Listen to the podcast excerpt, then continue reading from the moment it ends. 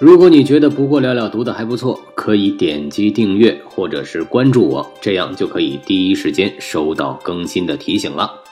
也欢迎大家在评论区里留言，有什么问题都可以提，我们可以讨论喜欢的书，分享我们知道的知识，也可以向我提问题。好了，闲话不多说，咱们开始今天的不过了了再读书。圣索菲亚教堂里的最后一次弥撒。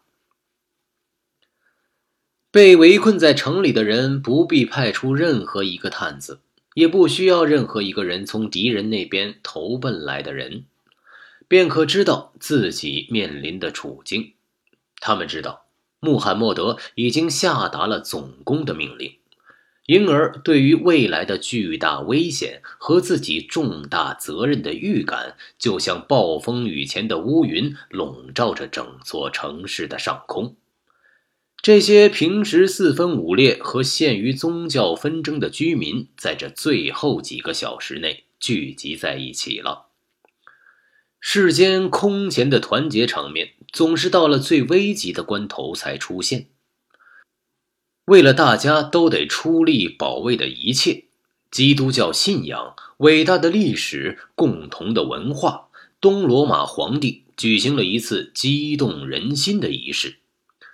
根据他的命令，全城的人，东正教徒和天主教徒、教士和普通教徒，老老少少都集合在一起，举行一次空前绝后的宗教游行。谁也不许待在家里，当然，谁也不愿留在家里。从最富的富翁到赤贫的穷人，都虔诚地排在庄严的行列中，唱着“上帝保佑”的祈祷歌。队伍先穿过城内，然后经过外面的城墙，从教堂里取出来的希腊正教的圣像和圣人的遗物抬举在队伍的前面。凡是遇到城墙有缺口的地方，就贴上一张圣像，仿佛它能比世间的武器更能抵抗异教徒的进攻似的。与此同时，君士坦丁皇帝把元老院的成员、显贵人物和指挥官们召集到自己身边，向他们做了最后一次讲话，以激励他们的勇气。虽然他不能像穆罕默德那样向他们许诺无数的战利品，但是却向他们描述了他们将为全体基督教徒和整个西方世界所赢得的是怎样一种荣誉。如果他们击退了这最后一次决定性的进攻的话，同时他也向他们描述了他们面临的将是怎样一种危险。如果他们败于那些杀人放火之徒的话。穆罕默德和君士坦丁两人都知道，这一天将决定几百年的历史。接着，那最后一幕，灭亡以前令人难忘的热烈场面，也是欧洲历史上最感人的场面之一，开始了。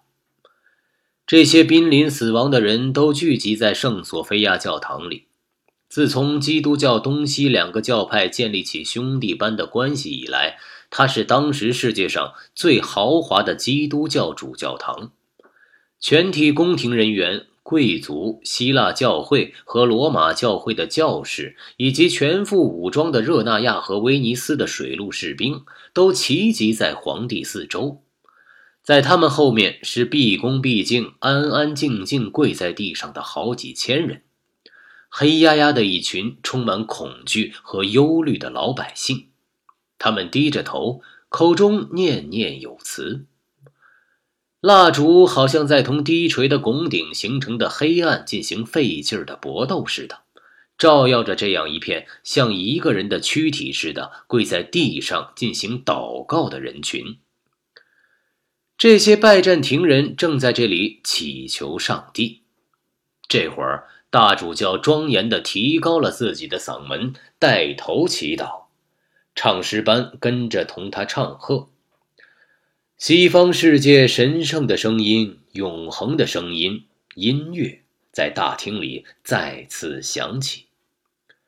接着，一个跟着一个走到祭台前，皇帝走在最前面，去领受赌城带来的安慰。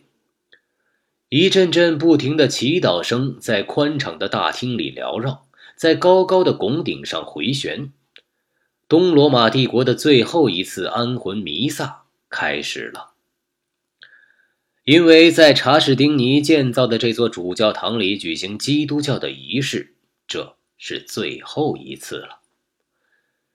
在举行了这样激动人心的仪式之后。皇帝最后一次匆匆地返回皇宫，请自己的所有臣仆能原谅他以往对待他们的不周之处，然后他骑上马，沿着城墙从这一端走到另一端，去鼓励士兵，恰似他的不可一世的敌手穆罕默德此时正在做的那样。已经是深夜了。